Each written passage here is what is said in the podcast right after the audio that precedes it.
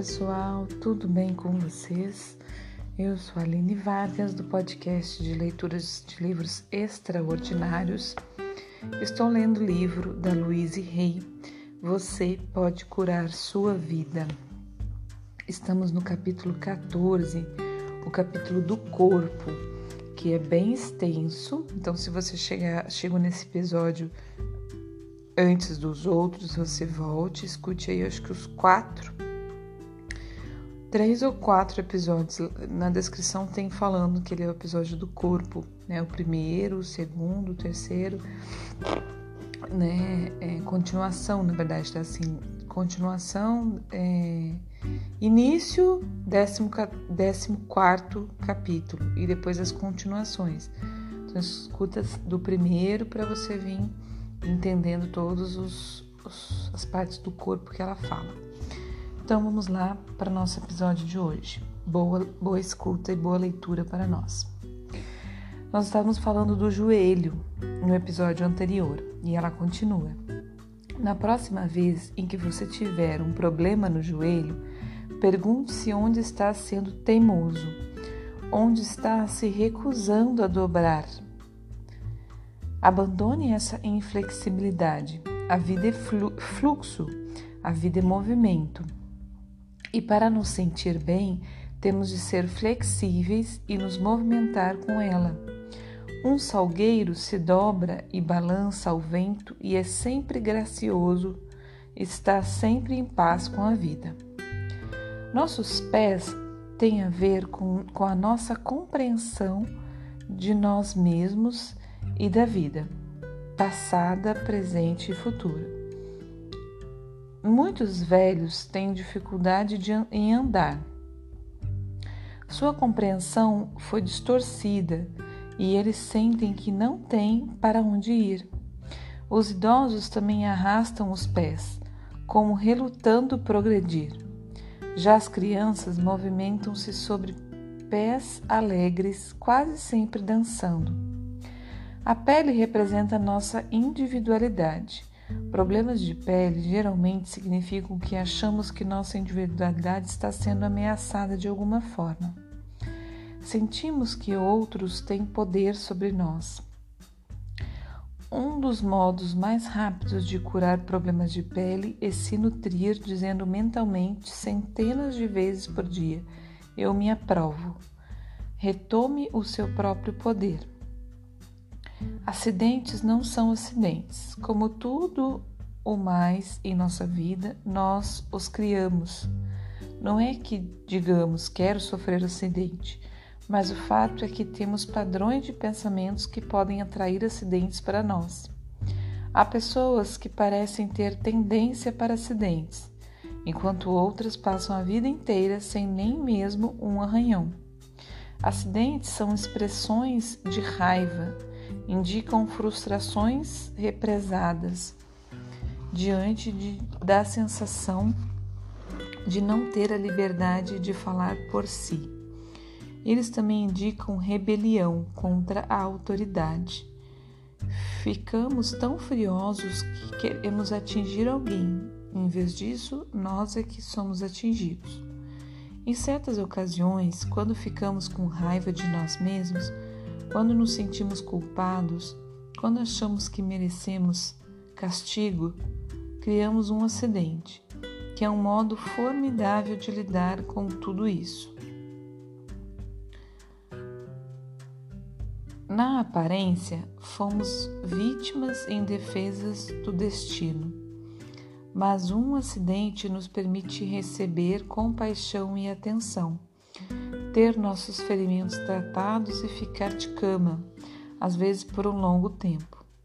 E mais, ganhamos a e mais, ganhamos a dor. O ponto do corpo atingido no acidente nos dá uma pista da área da vida em que nos sentimos culpados. O grau do ferimento indica com qual severidade achávamos que deveríamos ser punidos e qual a duração da sentença. Anorexia bulimia é negar a vida a si mesmo. uma forma extrema de ódio voltado contra o próprio eu. O alimento é a nutrição no nível mais básico. Porque você nega a nutrição a si mesmo? Porque quer morrer? O que está acontecendo em sua vida que é tão terrível a ponto de você querer sair dela? O ódio contra si próprio é apenas ódio de um pensamento que se tem sobre si mesmo, e pensamentos podem ser mudados. O que há de tão errado em você? Foi criado numa família crítica? Teve professores críticos? Seus ensinamentos religiosos na infância lhe diziam que você não era bom o bastante? Pense bem, pois na maioria das vezes tentamos encontrar motivos que fazem sentido para nós, pelos quais não somos amados e aceitos. Devido à obsessão da indústria de moda com a magreza, muitas mulheres já têm como mensagem principal: não sou boa o bastante. O que o que adianta? usarão seu corpo como o alvo do seu próprio ódio. No nível qualquer, estão dizendo: se eu fosse bem magra, eles me amariam. Isso, porém, não funciona, não leva a nada. Nada funciona de fora para dentro. As chaves do equilíbrio são a autoaprovação e a autoaceitação. Artrite é uma doença que tem origem num constante padrão de crítica, sobretudo de si mesmo, depois dos outros. Pessoas artríticas, em geral, atraem muitas críticas porque seu modelo mental é criticar. Elas sofrem a praga do perfeccionismo, a necessidade de ser perfeitas o tempo todo em todas as situações. Você conhece alguém neste planeta que é perfeito?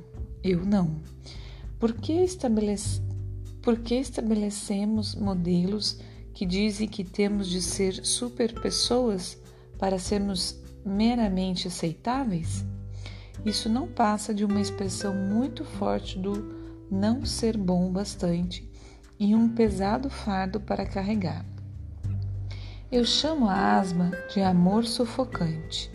Existe a sensação de que a pessoa não tem o direito de respirar por si.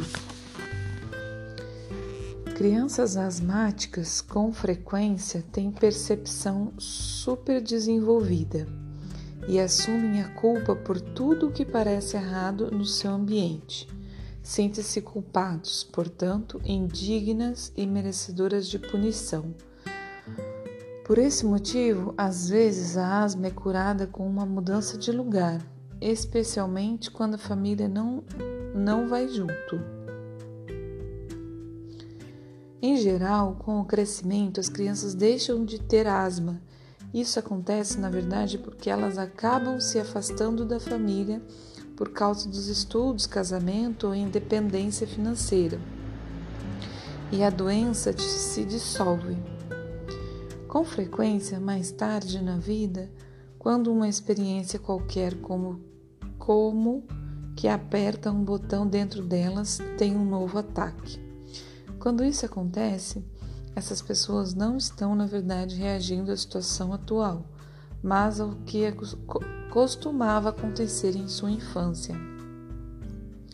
Queimaduras e bolhas, cortes, febres, chagas, inflamações e ites de todos os tipos são todos indicadores de raiva se expressando no corpo.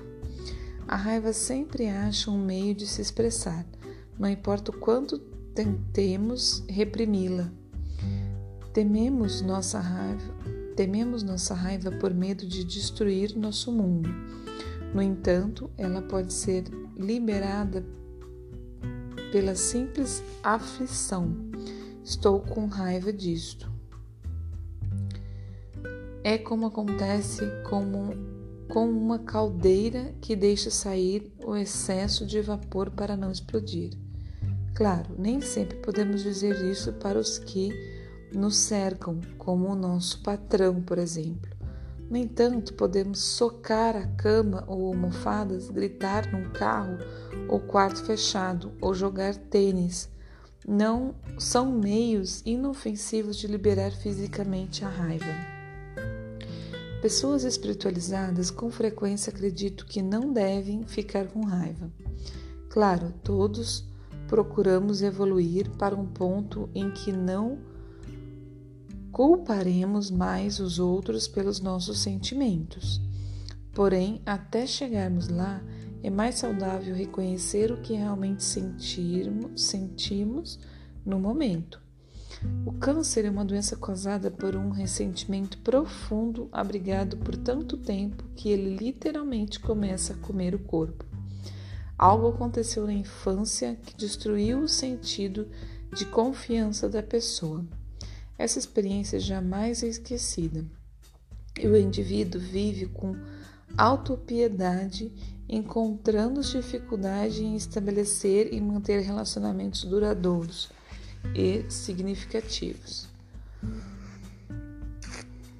Pessoal, chegamos aqui nos nossos 10 minutos e agora eu tô começando uma nova página. Eu vou vou parar novamente e eu acho que no próximo episódio, acredito eu que a gente conclua esse capítulo 14 que capítulo, hein, gente? Que capítulo assim. Eu, né? Eu vou falar mais uma vez.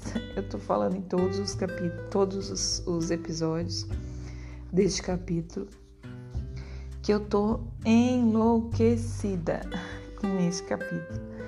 Muito disso eu já escutei, eu já estudei, né? Nos cursos que eu já fiz de reiki cristaloterapia, aromaterapia, todos eles falam e outras coisas muitas que eu já li, que eu já estudei, falam que a doença, né, a dor, a doença está totalmente relacionado com os nossos sentimentos, os nossos pensamentos. Mas agora ela relatando assim, cada parte do corpo existia algumas partes, algumas coisas que eu não tinha lido ainda especificamente, né? Até sobre minha vida mesmo, né? Sobre coisas. Em alguns momentos vocês veem até que eu dou assim uma certa parada, leio assim meio brulhada assim, meio parece que tranco o negócio, porque realmente são coisas assim que, que são jogadas na gente, né?